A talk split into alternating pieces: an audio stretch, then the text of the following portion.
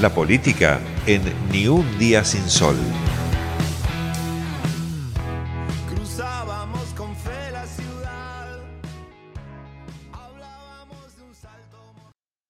Fierro, candidata a diputada nacional por el Frente de Izquierda Unidad en Cava, eh, en un encuentro de juventudes en el anfiteatro Nini Marshall, con diversos talleres sobre crisis climática, precarización laboral, sin FMI. Bueno, Cele, ¿cómo ves estas problemáticas principalmente eh, en las juventudes, en el país y acá en Cava? Bueno, hoy es parte central de la actividad poder discutirlas con las compañeras, con los compañeros que la padecen en el día a día y que también son parte activa de los distintos movimientos que han generado muchísima aceptación por parte de la sociedad, como ha sido el movimiento de mujeres y feministas, como es hoy el movimiento socioambiental, que tiene una particularidad que es la juventud también la que está a la cabeza, como así también en las peleas de las trabajadoras y los trabajadores, porque como va a tratar uno de los talleres, la precarización laboral, quienes más lo sufren hoy es la juventud, porque no solamente no pueden acceder a un trabajo con todos sus derechos, sino que además para estudiar tenés que trabajar y por eso muchas veces terminan aceptando estos trabajos sin que se le garantice, por supuesto, ni vacaciones, ni obra social. Entonces, bueno, estamos aprovechando el día de hoy, caluroso pero muy lindo, para poder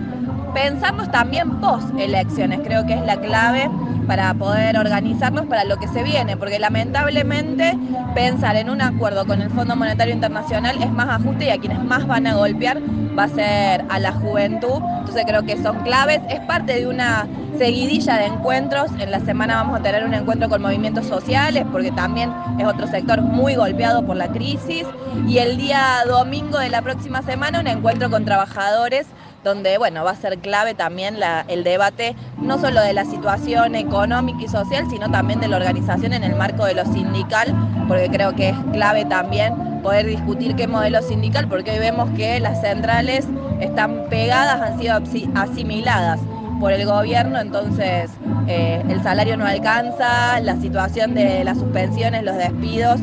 de hecho, hasta en la propia pandemia han sido una problemática muy grande y siguen brillando por su ausencia. Entonces, es un ciclo que nos prepara para discutir ah, de cara a las elecciones, pero fundamentalmente a lo que se viene después del 14 de noviembre. En esta última medida eh, que lanzó el gobierno sobre el congelamiento de precios, eh, ¿vos cómo ves esta medida y cómo evaluás lo que dijo la reta respecto a que no va a ser un hecho sobre la inflación y, bueno, nada, esta amenaza con desabastecer productos? Mira, creo que es clave poder discutirla integralmente a la medida, porque hoy, como está planteada, nosotros creemos que es solamente una medida electoral eh, para la campaña, porque la realidad es que tienen que tomar medidas de forma integral. Nosotros decimos, bueno, se tiene que avanzar, nosotros estamos de acuerdo, creemos que aparte se tienen que retrotraer los precios, no solamente congelarlos, que tiene que haber un aumento de salarios, que además se podría avanzar sacando el IVA a la canasta, a los productos básicos, para poder así no golpear también al bolsillo de las trabajadoras y los trabajadores, porque también hay que saber que en nuestro país si hay un impuesto regresivo es el IVA, donde es uno de los que da mayor recaudación al Estado y lo pagamos todas y todos por igual. Entonces creo que eso sería una medida muy importante y que tiene que estar en un plan integral, porque la realidad es que si no se tocan los intereses de las grandes formadoras de precio, que son los que discuten hoy, aparte amenazan con el desabastecimiento, eh, creo que hay que ser muy firmes con estos sectores y lamentablemente lo hemos visto antes, lo vimos con Vicentín, lo vimos con el impuesto a las grandes fortunas, que se amenaza para ir para un lado, pero después rápidamente se recula en chancleta. Entonces, ahí creo que la clave es ser firme políticamente sobre cuáles son los derechos que se tienen que garantizar, que para nosotros son los derechos de las mayorías. Entonces, en ese marco, creo que la política tiene que ser integral para de verdad dar un golpe a la inflación y no eh, estas medidas que terminan siendo claramente para la campaña electoral. Hablaste de deuda externa recién, eh, ayer tiraste por redes datos sobre lo que se está pagando al FMI. Eh, ¿Cómo consideras, cómo ves esto? ¿Qué consideras que se tiene que hacer con ese dinero? Eh, un poco con estos temas que trataste, la precarización laboral, la situación de las mujeres particularmente y bueno, lo que vivimos hace poco en el barrio Padre Mujica con, con el desalojo por parte del gobierno de Horacio Rodríguez Larreta. Mira, lo primero que me parece que es clave poder bajar a tierra, porque muchas veces la discusión de la deuda se habla en miles de millones de dólares y nosotras, nosotros tenemos, eh, no nos podemos ni imaginar eso. Entonces creo que la clave es poder bajar a tierra porque son decisiones políticas las que se llevan adelante. El gobierno nacional del Frente de Todos, Alberto Fernández, ha definido, más allá de su discurso, eh, honrar una deuda tomada por el macrismo que es fraudulenta, que es ilegítima, que ellos lo dijeron y que como primer medida deberían investigarla. Nosotros decimos que, por supuesto, hay que suspender todos los pagos, que hay que romper con el FMI, porque entendemos que es un mecanismo de sometimiento para entrar en el juego de controlar las políticas económicas, controlar las políticas sociales. Por eso volvemos a hablar de, bueno, se tiene que bajar el déficit fiscal, que eso es ajuste. Hablan de reformas laborales, eso es hacia el Fondo Monetario Internacional. Entonces, poder bajar a tierra para que el conjunto de la población entienda que lo que nos están haciendo pagar es una estafa, que las estafas no se pagan y que eso tiene un correlato con nuestra vida. Nosotros sacábamos unos datos esta semana del último pago del Fondo Monetario Internacional que fueron alrededor de casi 2 mil millones de dólares. Bueno, con eso se podrían construir alrededor de 40 mil casas, por ejemplo. O sea, eso es poder acceder a una vivienda digna a un montón de familias y aparte podría activar las ramas de la producción para generar puestos de trabajo. Y estamos hablando de casi 200.000 puestos de trabajo, cuando golpea fundamentalmente a los sectores más empobrecidos, entonces se toman decisiones. Entonces son decisiones políticas seguir pagando el fondo y no garantizar estos derechos. Bueno, nosotros creemos que hay que garantizar estos derechos, que hay que romper con el FMI y avanzar con suspender los pagos y que se haga una investigación real, porque de verdad estamos seguros que no hay que pagar ni un solo dólar más y que esa plata entre para resolver los problemas estructurales de nuestro país. Bueno, por último, Cele, expectativas de, de, de cara al 14 de noviembre. Eh, y bueno, porque es importante ¿no? que estén en legislaciones, consejos deliberantes, Congreso. Bueno, las expectativas son buenas. Venimos de las pasos de haber transformadonos en una tercera fuerza nacional, que no es poco, después de décadas, donde siempre las terceras fuerzas terminaban siendo de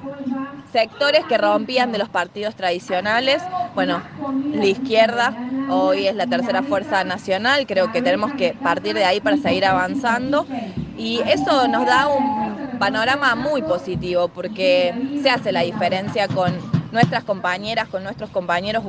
ocupando estas bancas en los distintos lugares, porque somos uno, somos dos, y sin embargo ahí llega la voz de quienes están luchando en la calle, se discute, hacemos que se discuta lo que nadie quiere discutir, entonces creo que es clave para eso y para desenmascarar, porque muchas veces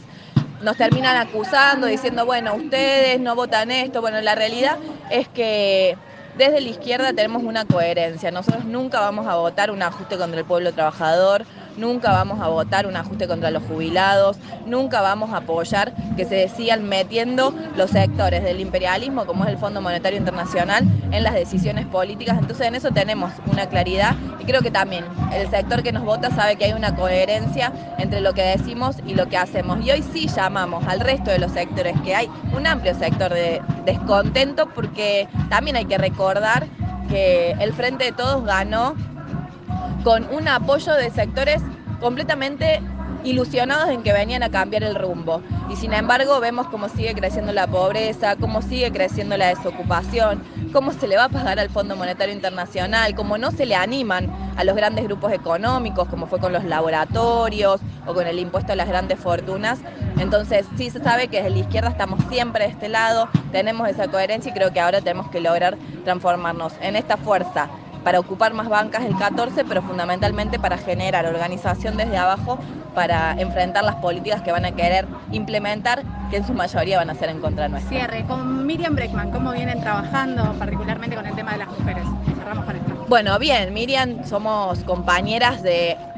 largos años de lucha. Y en el tema de género tenemos una política, nosotros siempre decimos, bueno, somos una lista 100% verde, no solamente porque defendemos el derecho al aborto legal, sino también porque estamos en contra del extractivismo y en la defensa del ambiente. Bueno, creo que poder llevar adelante cada uno de estos debates eh, y que sean parte de la agenda pública son clave. Los derechos de género, nosotros siempre decimos, por más que conquistamos el derecho al aborto, no se salda solamente ahí, ahora tenemos que ir por su aplicación efectiva, este año se cumplieron 15 años de la ESI y sin embargo hoy todavía no se aplica en todas las escuelas, en todos los niveles, ni siquiera en todo el país, entonces creo que hay peleas que tenemos que seguir dando, nosotros decimos, bueno, tienen que anular todos los subsidios a la educación privada y religiosa,